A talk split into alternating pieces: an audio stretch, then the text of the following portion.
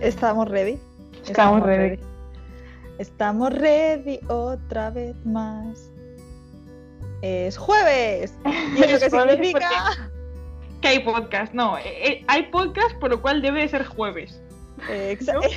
Eso es, eso es. Eh, hoy venimos a hablar de- del síndrome del impostor, ¿no? Y cómo aplica a nuestra, a nuestra vida.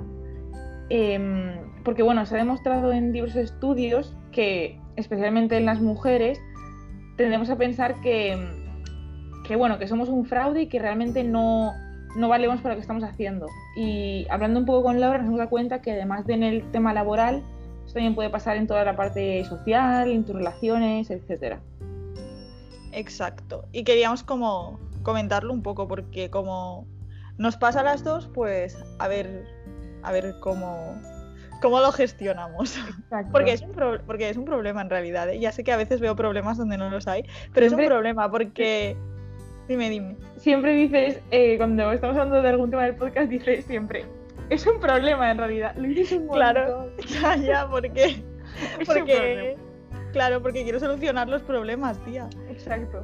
Entonces, eh, pues eso, que lo queremos hablar para ver cómo se puede solucionar.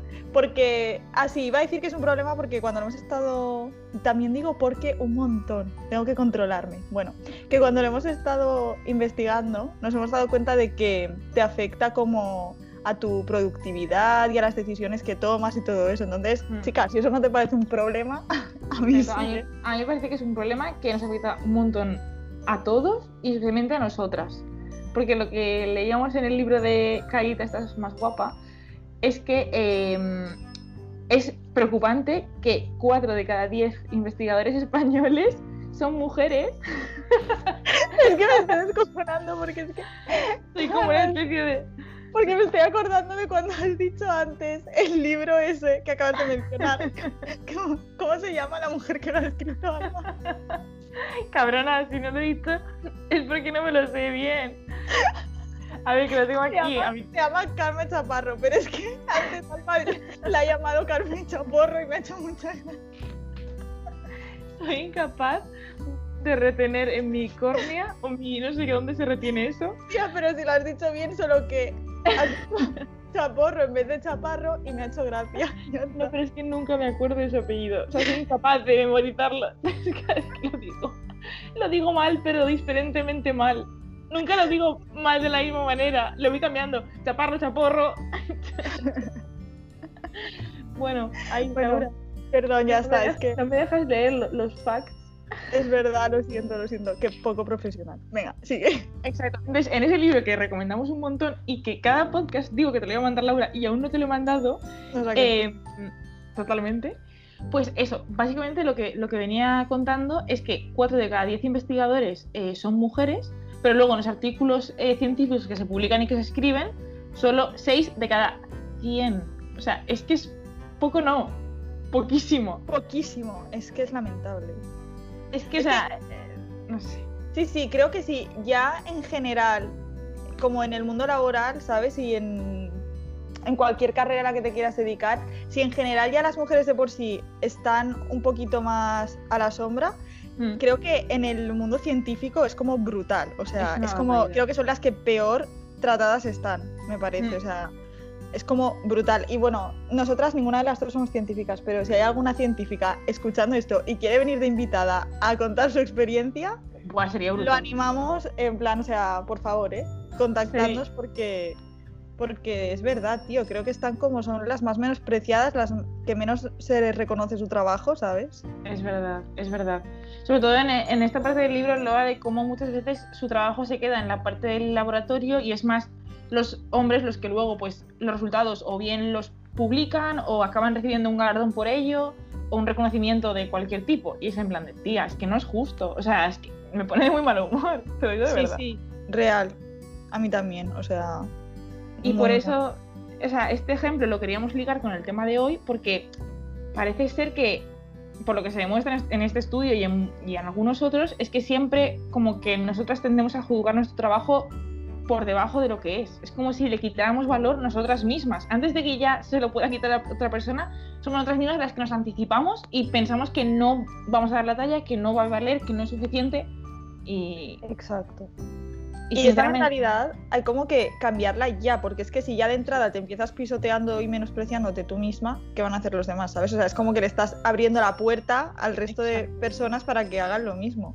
Y al final tienes que empezar desde dentro, porque si tú misma no confías en tu trabajo, no vas a dar esta imagen de confianza para que los demás puedan confiar en él. Entonces también es como que te pones piedras en tu tejado directamente. Exacto. Mm. Sí, sí. Es como, incluso desde pequeño, cuando entregas un trabajo en el cole o algo y a lo mejor crees que, o, o un dibujo, ¿sabes? De pequeño, incluso Mm. en primaria haces un dibujo y se lo vas a entregar a tu profe y dices, ay, está muy mal, pero lo tengo que entregar, Sí. no sé qué. Es como, no, ¿por qué? ¿Sabes? O Sí. sea, lo has hecho tú, pues defiende lo que has hecho, ¿sabes? Y no, no empieces de entrada ya creando unas expectativas ultra bajas para el resto de personas que lo están viendo, ¿sabes? Ya, eso pasa un montón en el trabajo y en, en todo en general. Bueno, he pensado esto, pero no sé si está bien. Exacto. Pues si lo has pensado, pues para algo será y no sé, es como ya, eso que tú dices, como antes de llegar a ver cómo está, como ya quitándole valor y quitándole peso. Sí. La verdad es que.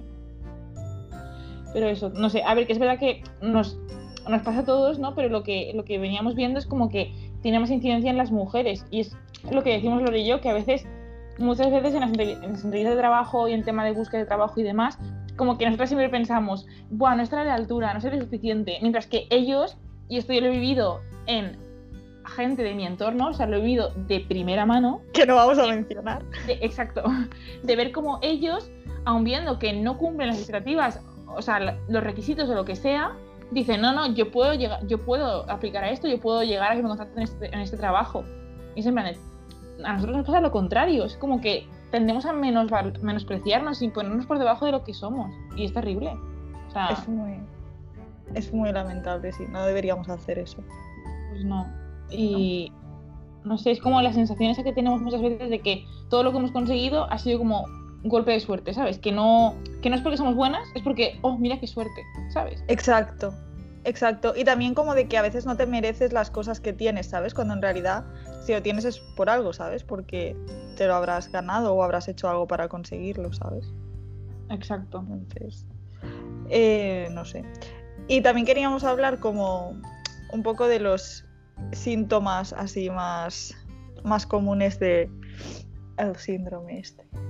No sé, la palabra síndrome es como que me- Es muy fuerte, es es como muy de- intensa, ¿no? Pero También me daba... ¿Te acuerdas de la última vez que hablamos de que nos daba cosa hablar del tema porque era muy intenso? sí, A mí este tema también me daba cosa porque a mí me parecía un poco intenso. En plan, no sé, es algo muy de tu cabeza y cuando lo sufres muy fuertemente, lo tienes que pasar mal. O sea, sí, sí, tía, es es que me da respeto, como, como siempre, me da respeto. Sí. Pero, no sé. Pero yo creo que, que es un poco como... Porque aquí cuando hemos investigado pone que le pasa a muchísima gente, 7 de Sí, cada sí. 10 o así. Es una barbaridad. O sea que en realidad es algo ultra común. En realidad, los raros son los que no tienen el síndrome del impostor. Exacto. Que son, que son como un 3% de la población. ¿No? Total. O lo he calculado mal. 7 de cada 10. Un 30. Ah, Bueno, sí, ¿no? Un un 30%, claro, sí. y por tía. eso no somos científicas. No, sí, es un 30%, sí. Vale. Ay, madre mía. Se nos dan un poco mal. Bueno, a mí se me dan muy mal los números, a Alma no, pero está cansada ya, me es den. un poco tarde. bueno, a ver, em, ¿qué vamos a decir? Ah, sí, los síntomas. Vamos a hablar de... de- los síntomas. A ver, ¿cómo saber si mm, te está pasando o te puede estar pasando? Exacto. A ver, como los síntomas más comunes de que tienes el síndrome del impostor es el primero que dudas de ti mismo, Exacto. ¿no? Exacto. Dudas Mm. De lo que puedes ti hacer. mismo, de tus- Exacto. De tus capacidades, de todo. También que te sientes como incompetente. Que no Como vales para lo que estás haciendo. Exacto. Sí, sí, como que lo haces todo mal, estás en la mierdecita un poco. Sí. Luego Básicamente, también que... que con el COVID igual se ha aumentado el síndrome este. ¿eh? Sí, sí, totalmente. Seguro. Totalmente. No me extrañaría. Sí, sí. Yo, sí, sí. Estoy de acuerdo. Porque, claro, quieras que no, el COVID cambia como tu zona de confort la cambia. Y entonces al cambiar tu zona de confort es, no, es creo que eso aumenta las posibilidades de que te sientas como que no estás haciendo, no sabes lo que estás haciendo o si lo estás haciendo bien, ¿sabes? Exacto, sí, sí. Sí. Luego también que te comparas con los demás. Hmm. Esto ya lo hemos hablado en el otro podcast, que tendemos a compararnos mucho con los demás y yo creo que cuando lo haces en este ámbito es para decir, lo hago peor que los demás, lo hago todo peor. Es que, es que real, ¿eh? Porque... Sí, sí, es real. O sea, eh, creo que la comparación es un tema que, va a salir como en casi todos los temas que tratamos aquí. Pero es que creo que eso van a salir siempre. La hora de decir esto es un problema. Exactamente, porque la comparación es un problema, tía. Exacto.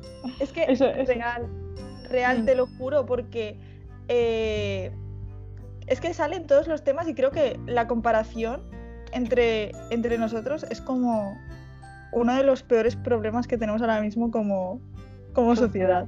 Creo que sí. De hecho, es que dentro de poco tengo que entregar como un pro. Un pro, no sé hablar. Bueno, también algo que se va a repetir en cada podcast es que me voy a trabar. Yo me he trabado un montón, estoy muy cansada. Hoy estamos un poco cansadas. Un poquito, pero it's okay. Cansadas, pero no mucho. Exacto, no, pero sí mucho, pero no pasa nada. bueno, que dentro de poco tengo que entregar un poema visual inspirado en la palabra frontera. Y es que ahora que estamos hablando de esto me he dado cuenta de que inconscientemente lo hice así porque me inspiré como en el concepto de frontera extracontinental, que es como las fronteras que hay entre las islas y las, y las tierras, como para representar que a veces me siento como un poco isolated, ¿sabes? En plan, como un poco mm. aislada. Y en las partes de tierra, el borde son como, para que sea un poema visual, son como palabras. Y la primera palabra que puse fue competitividad.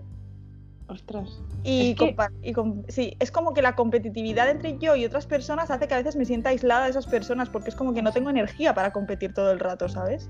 Sí, la competitividad, la sí, la comparación, que es como la competitividad más o menos. Sí. Oh, Laura, es verdad. Y te lleva como la... Me gusta porque Isolated es como que me recuerda a la isla. Sí, sí, exacto. Cuando lo termine y lo entregue será en formato collage. Lo, ponemos en el podcast y Me parece bien. Como post en Instagram. Exacto. Pero... utilizamos un podcast con todas las palabras que has puesto y hacemos un... Ay, sería muy bueno. es que de hecho creo que de ese poema visual podemos sacar un podcast. Me parece luego, luego lo, lo, apuntamos como tema para otro de estos. Vale, tema adjudicado. Estupendo. Y bueno, más síntomas, venga, esto ya... Baja autoestima y autovaloración, tío.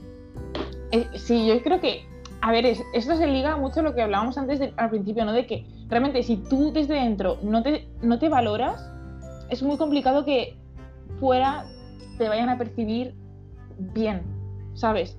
Porque tú estás proyectando una imagen de ti de capa, básicamente. Sí, sí, totalmente. Es una imagen de inseguridad, o sea a mí me da mucho coraje, tía, porque yo cuando me pongo muy nerviosa, y me pasa mucho, me trabo.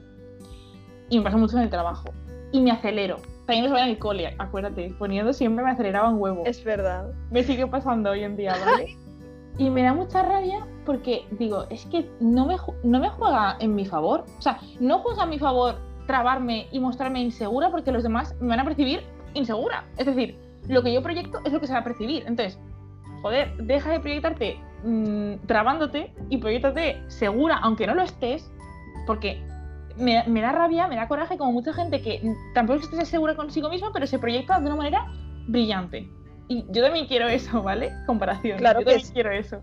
No, pero tía, es que es verdad. Y es, es, un poco lo que hemos dicho al principio de que si tú ya de entrada tú no te valoras a ti mismo y no pones unos estándares sobre ti mismo, es como que les estás dando pie a los demás a que hagan lo mismo y le estás dando una excusa a esas personas que que quieren como que dudes de ti misma, pues les estás dando la excusa perfecta para que lo hagan, ¿sabes? Mm. Sí, sí, sí.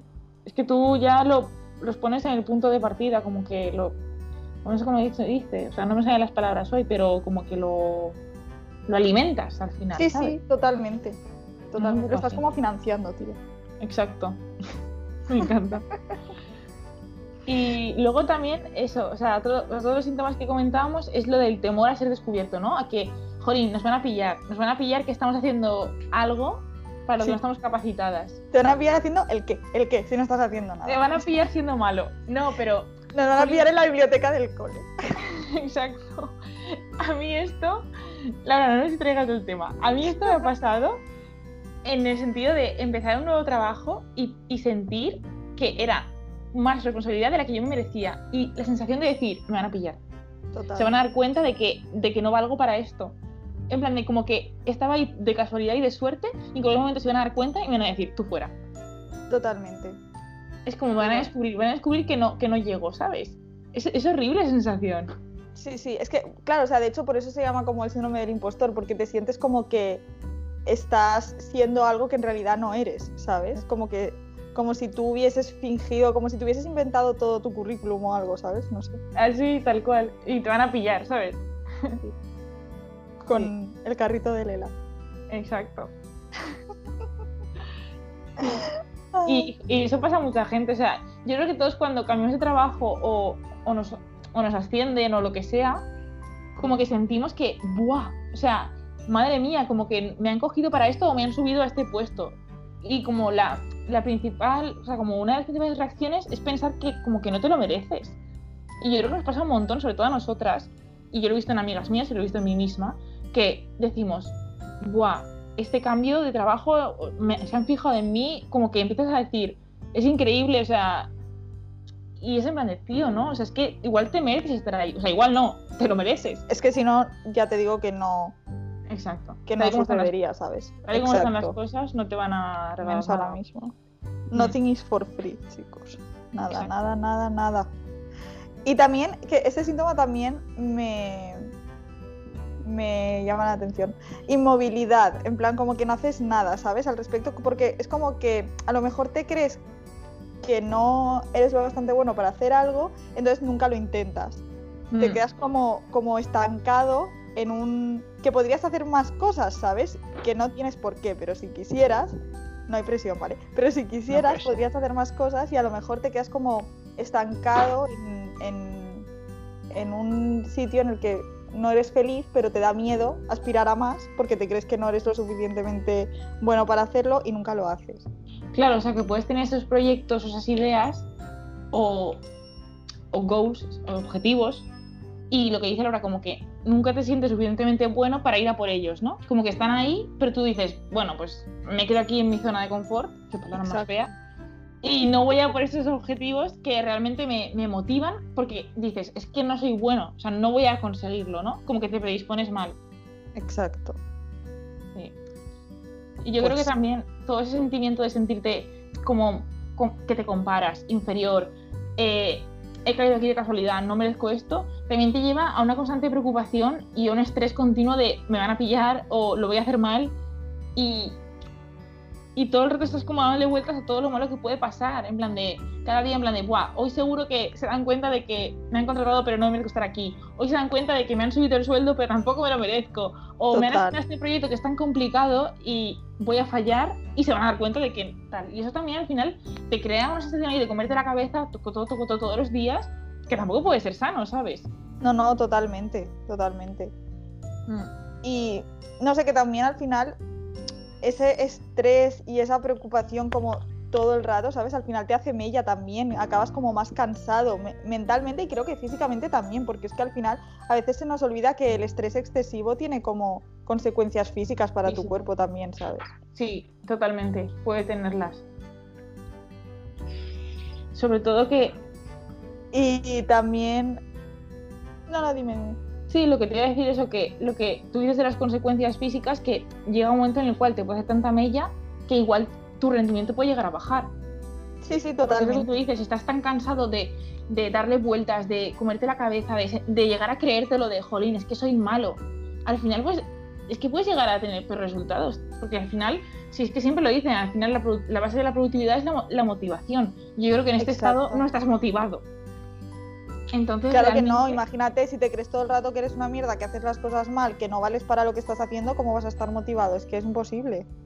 ¿Qué es eso? Y al final, es como, esto tiene, tiene un nombre, tía. ¿Cómo se llama esto de que te lo, te lo crees? O sea, ah, tiene un nombre. Eh, sí, como su autosugestión o algo así. Sí, algo de eso. Y tiene también el no sé qué de no sé cuántos. Que te lo, que te lo crees y se hace realidad, ¿no? Básicamente, resumiendo. Exacto. Sí. Es como ¿Sabes lo que suges- sugestión, creo que es. Bueno, es que esto no lo hemos investigado, ¿vale? Porque ha surgido así. Esto no lo hemos investigado, entonces Pero- no podemos hablar. Sí, sí, No pero sé a tenemos- lo que te refieres, ¿eh? O sea, Mm.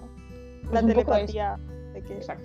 sé a lo que te refieres, pero yo tampoco sé Eso cómo se puede, llama exactamente. eso, pero eso puede pasar también, yo creo, a raíz Sí, sí, de... claro.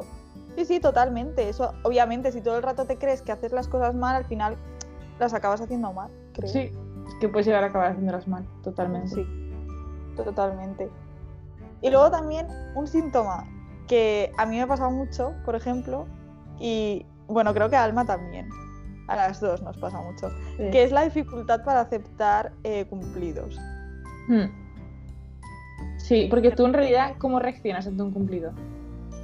Yo me siento súper incómoda cuando me hacen un cumplido, tía. Te lo digo en serio. desaparecer. Sí, y es que justo mi psicóloga siempre me dice eso. Siempre me dice Que que, no sabes reaccionar.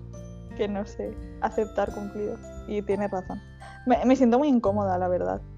Ya, es como, no sé, es como, yo no es porque sientes que no te lo mereces, entonces como que no puedes ace- aceptar el cumplido, ¿no? O algo así. Es que, no sé, Debe ser por eso. es muy raro. A mí también me pasa, yo intento como evadirlo, ¿sabes? En Ah. plan, o sea, así es en plan de, qué bien está esto. Yo digo, ya, porque como que lo justifico. Está bien por otra causa ajena que no soy yo, ¿sabes? Intento Sí. hacer hincapié en estos factores, que no solo ha sido por mí, que ha, ha habido más factores. sí. y- Exacto, sí. Lo que sí que no hago nunca es como negarlo, porque no me gusta nada en plan la gente que cuando le hacen un cumplido es Ah, como, ya. ay, no, no, como para que... Ah, no, no, entonces es- Porque entonces se alarga el cumplido y eso es peor aún. Quiero como que se acabe rápido, ¿sabes? O sea, rápido y sin dolor. Sí, sí, sí. Balones fuera, o sea. al final acabo como sonriendo como de forma incómoda, ¿sabes? Y es como un momento tenso. Y a, y a ti es que con esto del COVID tú pensabas en el cumplido en vivo y yo te juro que ya estaba pensando en un cumplido vía telemática. Porque claro, o sea, es que yo ya no pienso en modo live, o sea, yo ya no tengo contacto con el exterior. Sé que esto suena muy bruto, pero es verdad. Entonces mis cumplidos vienen vía Skype, generalmente. Ya. Bueno, yo cada vez tengo menos, ¿eh? Pero... pero- ¿Cumplidos o cumplidos en vivo? eh, vida en vivo en general. ah, vale, vida. Vida, no tengo vida casi ya. No me deja. Ya, Es que- yo tampoco, tía. Incapacidad para disfrutar plenamente de los logros alcanzados. Eso es un síntoma también. Buah, tía, a mí eso creo que me pasa mogollón. A veces pienso que no, que no, no vivo el presente. Y esto salió en un podcast. Parece Sí. que la abuela cebolleta. Pero es que. o sea, parece que la abuela cebolleta. Pero es que, tía, o sea. Y te voy a decir lo que me pasa, ¿vale? Y vas a flipar. Y esto no sé con quién hablar el otro día. A veces quiero. Vas a decir, Alma, el fin de semana no es un logro. Pero sí lo es, ¿vale? Claro es un que lo pequeño logro de descanso. Y a veces estoy deseando que llegue el fin de semana, en plan, como loca, y luego llega el fin de semana y me, me estoy de mal humor porque no. Como que, no sé, como que me cuesta mucho estar inactiva, ¿sabes? Laboralmente hablando y mentalmente. Entonces. Me empiezo como a frustrar, estoy de mal humor, mi madre me dice estoy todo el día de mal humor. Y es verdad, es cierto. Y, joder, es como que en realidad es un logro, ¿no? Los dos días de descanso son un pequeño logro. Y yo a veces no puedo disfrutarlo, tía. Yo no fuerte. los disfruto nunca, pero porque es que creo que el fin de semana en realidad es como solo. Yo, por ejemplo, termino de, de trabajar el viernes a las 8 de la tarde. Pues súper tarde.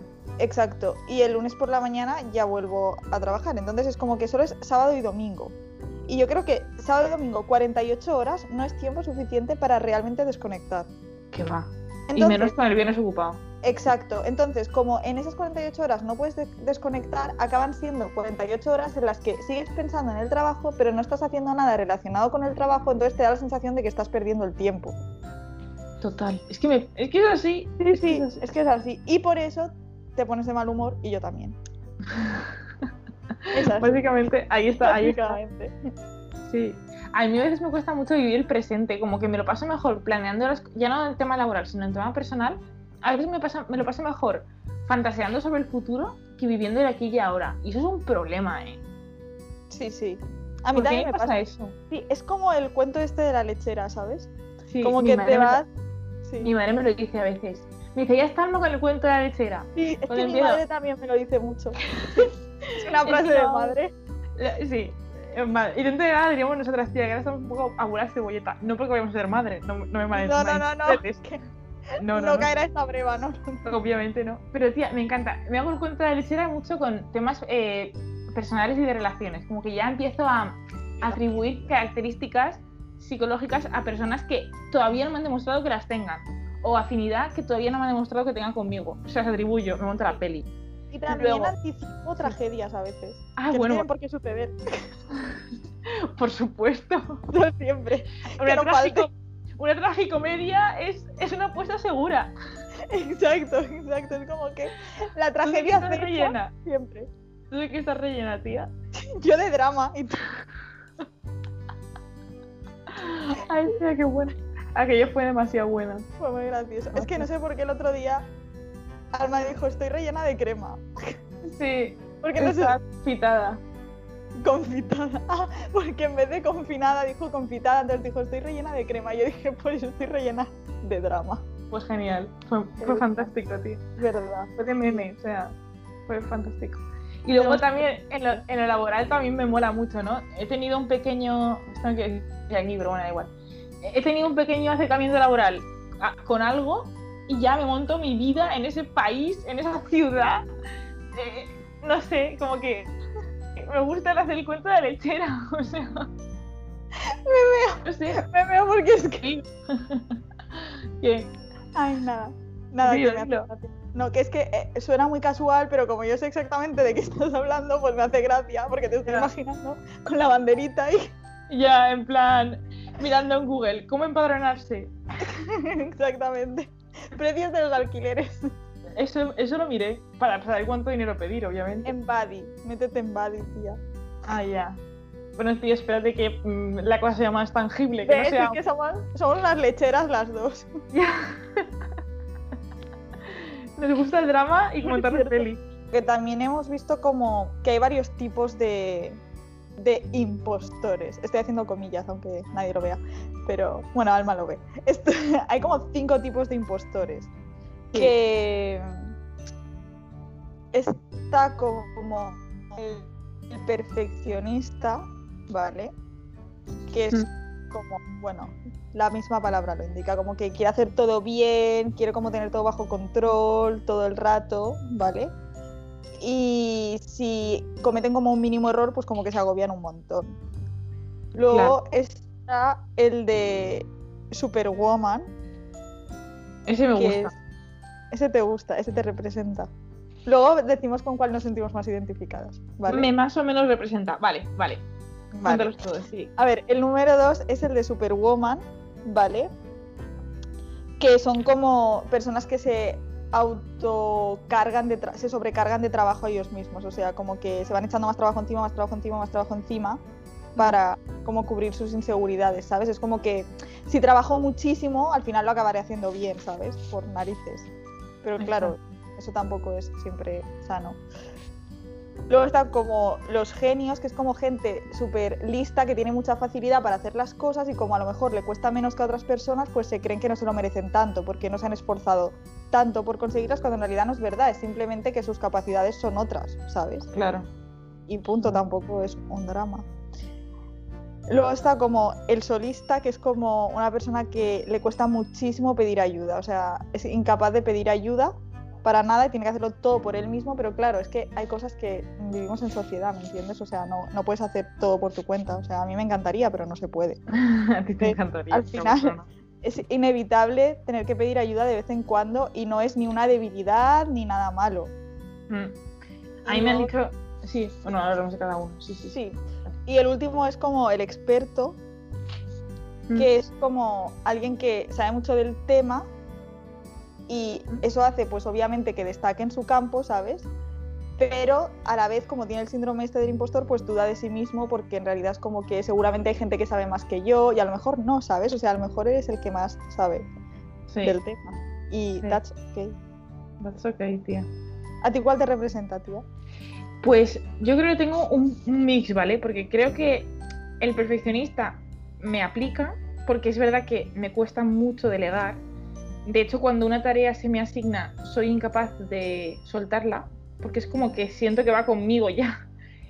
Y, es verdad que, jolín, a veces siento que todo tiene que estar 100% bien y, Y también luego mi, en mi día a día, por ejemplo, con el deporte y tal, siento que todos los días tengo que hacer lo que me he propuesto y si no, me agobio mucho. O sea, que lo llevo muchos planos de mi vida, ¿sabes? Como intento que todo sea perfecto en el día a día y eso es muy, muy complicado. Entonces tengo un poco del 1, tengo un poco del 2 porque mmm, a veces eh, sí que pone que una de las, digamos, síntomas es que dejas de lado pasiones y hobbies para eh, centrarte en tu trabajo. Y yo, sinceramente, es que es como que mmm, a veces sí que es verdad que siento que como que mi, mi, posición en la empresa no me la merezco del todo y sigo como trabajando para reconfirmarme a mí misma y a todos los demás que sí, ¿sabes? Y es en plan de a tope. Entonces como que siento la presión de tener que demostrar todo el rato que merezco estar donde estoy, a pesar de llevar un año y pico, ¿sabes? No sé si me explico. Entonces creo que tengo eso, uno del, un poco del uno, un poco del dos y... Y ya, esos dos son mi mix, la verdad. ¿Tú cómo lo ves? Yo, yo lo veo que eso te representa, sí, lo que acabas de decir. En plan, en base a lo que te conozco, que es un poco bastante, diría que sí. Que eso te representa. Totalmente. Totalmente. Yo me siento identificada con el 4 total, o sea, el de el solista. Es que, literal, o sea, me cuesta la vida pedir ayuda mucho. O sea, mm. lo, lo, he tenido que terminar haciendo, obviamente, porque es imposible, pero es que mmm, no me gusta nada depender de alguien, pero claro, es que al final tengo que aprender que depender de alguien no significa que no es algo malo, ¿sabes? O sea, en algunos aspectos que no puedes hacer todo solo, no puedes no, vivir tu vida en soledad. Yo creo que el 4 entonces fue muy, muy de la mano con el, con el, super, con el 2, con el Superwoman. Porque es como que quieres hacerlo todo tú, ¿sabes? Sí, exacto. En plan, que no quieres, o sea, como que va muy de la mano. Yo creo que tienes un poquillo de, de eso también, ¿eh? Entonces. Sí, sí. Exacto. Te lo acabo de decir yo. Un poquito. Oh, oh. No, no, pero es verdad. Pero es que, y no solo en el trabajo, o sea, en, en, me refiero claro. a mi vida en general, ¿sabes? Sí, sí, o sea, en todo, en todo. Sí, en todo. Es que, no sé, este verano cuando estaba buscando piso, en teoría me iba a esperar a que mis padres volviesen, porque se fueron unos días a la Costa Brava, y me iba a esperar a que mis padres volviesen para que me ayudasen a buscar piso, pero es que cuando volvieron ya había encontrado el piso, porque es que me había ido a ver como cinco pisos por día, ¿sabes? es como, exacto, ¿sabes? Es como que... Ya, como que yo te entiendo. Mm. Pero bueno, pues esos son los tipos. Y luego también que lo que acabo de decir de que se aplica a la vida en general, es que creo que el síndrome del impostor, lo estábamos hablando antes y las dos estábamos un poco de acuerdo, que también nos pasa en plan con las relaciones que tenemos con la gente, ¿no? Sí, es que yo creo que puede darse un montón en cómo nos gusta hablar de los temas salseantes. O sea, por ejemplo, cuando estás, al final la vida es eso, la vida es, es drama. Lo...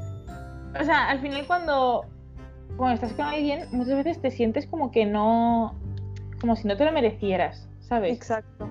En plan, y no sé en qué momento, no sé si fue en, en la serie de Girls, que sé que no te gusta, y, Me, debería no sé, me la ha recomendado. Es que mi amiga claro. Laura también me la ha recomendado, ¿eh? Sí. Debes. Es la Pero me ha dicho que la tengo que ver ya porque si me espero se me quedará como que ya no me, no me tocará tan de cerca, ¿sabes? Eso Entonces me tengo que ahí, ahí, tienes razón. Sí. Pues, pues la sí. tendré que ver. Y básicamente yo creo que. Mmm, o sea, realmente muchas veces no nos queremos lo suficiente antes de ir fuera a buscar a nuestra, supone que parte que nos combine y que nos vaya bien para Totalmente. poder crear una relación sana y bonita. Y muchas veces el problema es que como nos creemos y nos hemos creado una autoconciencia de que somos inferiores, sí. pues claro, cuando vemos a otra persona nos comparamos y decimos, joder, no me lo merezco porque yo soy una mierda o soy tal.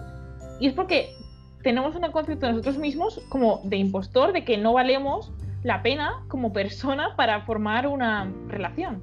Y tía, es súper fuerte, súper grave y es súper ligado a lo que hablábamos el otro día también, Totalmente. que era más bien la parte física. Ahora ya no solo es el físico, es un poco el todo, ¿no? El cómo valoro yo como persona, cómo valoro yo mis logros. Pues jolín, si siento que mis logros laborales han sido un golpe de suerte, si siento que mis amigos, mis amistades las tengo pues porque mira, porque las he logrado conservar, no sé por qué quieren seguir siendo mis amigos, pues cuando me voy con mi pareja, lo que me voy a sentir es que soy una persona inferior, que mi vida es una mierda, me comparo y, y al final acabo pues pues pensando que es mejor y no, o sea, es toda una falsa autoconcepción.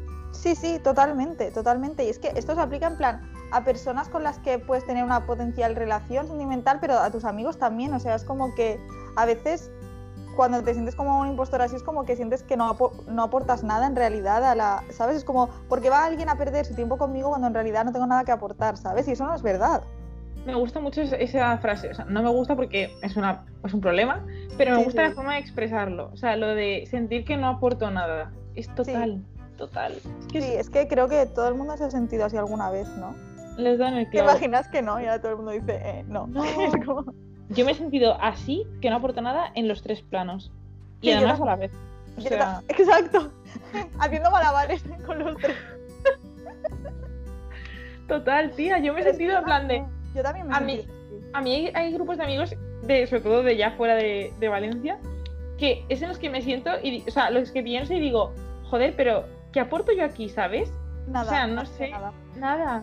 Y luego, en mi anterior trabajo siempre lo he sentido en plan de, yo aquí no aporto nada, o sea, estoy aquí de suerte, de chiripa, o sea, no merezco esto. Y también he tenido muchas relaciones de decir, es que no, o sea, no sé, o como todo el rato pensar que todo va a salir mal porque yo en realidad no aporto nada y voy a descubrirlo en algún momento que yo no merezco la pena y se va a ir toda la mierda, ¿sabes? Trágico. Y se va a caer como, exacto, se va a descubrir como la verdad, que la verdad no es verdad, es una mentira que tú te has montado en tu cabeza. Justo, no hay nada que descubrir, tía. Qué bueno, tía el impostor es como el síndrome en sí, que te está haciendo creer cosas que no son verdad. y cuando se descubra que todo es mentira, pues puedes seguir siendo feliz. Es que, tía, es muy importante, Jolín, poder superar esto de alguna manera, porque realmente es como que todo está en nuestra cabeza, en nuestra autoconcepción de nosotros mismos. Totalmente. ¿Sabes? O sea, eres tú quien lo puede cambiar porque en realidad es una construcción mental tuya. O sea, no es un tema de. No es algo tangible, ¿no? Es como e, ese concepto tuyo y cómo lo, proyectas a los demás, tanto en, tu, en todos tus planos de, la vida, ¿no? Totalmente. Y yo creo que al final lo más importante para hacer como frente a este tipo de pensamientos y eso es como primero valorarte a ti mismo, ¿sabes? O sea, y, reconocer las, tus capacidades y tus habilidades, porque es que, mm. están ahí y él tiene que ser tú mismo. Y darte cuenta de las cosas que haces bien y sobre todo como darte cuenta de que mucha gente se siente así. O sea, es que seguramente personas que tú crees que van a descubrir que eres como el impostor también se sienten como el impostor ellas mismas. Eso es súper fuerte, sí, sí, sí. Es como mm, nadie nunca va a ser 100% perfecto ni, ni va a dar el 100% del tiempo, el 100% de sí mismo, porque es que es imposible. Hmm. Es que yo creo que todo eso se resume, tía, como que hay que creerse, ¿no? O sea, primero. Hay que quererse. Es que nos falta como querernos ese, también es un poco la conclusión de todos los podcasts. Es verdad. Tía, tú quiérete. Una vez en el imparcial vi una... Además, es un día que, recuerdo con, con tragicomedia. Y, y o sea, no me acuerdo quién hacía la, la exposición. No sé si era la chica de Girls From Today. No sé quién era, ¿vale? Ahora mismo, no me acuerdo. Pero habían pintado como en los, en, en los azulejos como frases. Y había varias chulas, pero había una que era, tía, tú quiérete. Exacto. Me pareció brutal, o sea, más sencillo que nada, o sea, tres palabras. Me parece para tatuarse, o sea, es que es... Es como, tía, tú quiérete, o sea, pase lo que pase, tía, tú quiérete. Es como frase de baño, en plan, tía, tú quiérete. sí, sí, de baño de borrachas, pero es que es verdad. Sí, sí, total. Es verdad. Total. Oye, ese es otro tema para otro podcast. El ambiente que se genera en un baño de discoteca. De discoteca. Ya, no, ya no, tía, no Ya no, pero, pero antes, para que las nuevas generaciones lo sepan, pues. ya que no lo han vivido. Que, quede, que quede constancia. Y básicamente ya está. Eso... Pero sí que quiero decir, antes de que terminemos, quiero recordar que si alguien sigue escuchando hasta este punto y alguna mujer científica nos está escuchando, por favor, que nos sí, Sí, yo creo que estaría muy guay tener colaboraciones con gente que quiera estar aquí. Que no sé si habrá, pero bueno, si las hubiera. Si alguien quiere, pues. Estaría muy guay. Exacto. Sí. cuando ya tengamos como más episodios, igual podemos invitar a alguna persona por, por Instagram o tal. Igual nos hacen caso o igual no, pero bueno. No vamos a hacer. O sea, si veamos con la predisposición de que no, eso es síndrome del impostor, Laura. Exactamente. que no merecen, o sea, que no merecemos que estén en nuestro podcast. Exactamente. Así eso no que lo vamos a hacer. A la espera estamos de que nos contacten las científicas que estén escuchando esto. Para el próximo capítulo, no, que lo tenemos que preparar, pero bueno, para pronto. Exacto. Y nada, pues en el próximo capítulo no sabemos de qué hablaremos porque todavía no hemos pensado, Laura. Nosotros deberes. Pero lo diremos el, el domingo, que es cuando anunciamos el tema. Exacto. Hemos hecho los deberes del workbook. No, el workbook está sin hacer. Pues nada, tía. Hasta aquí el podcast de hoy. Esperamos que os haya gustado un montón. Y lo que comenta Laura en los comentarios nos podéis dejar impresiones, feedback. Y si alguna científica quiere colaborar, pues por Instagram nos podéis encontrar en Pep, pero no mucho. Exactamente. Nos escuchamos pronto. Bien. Adiós.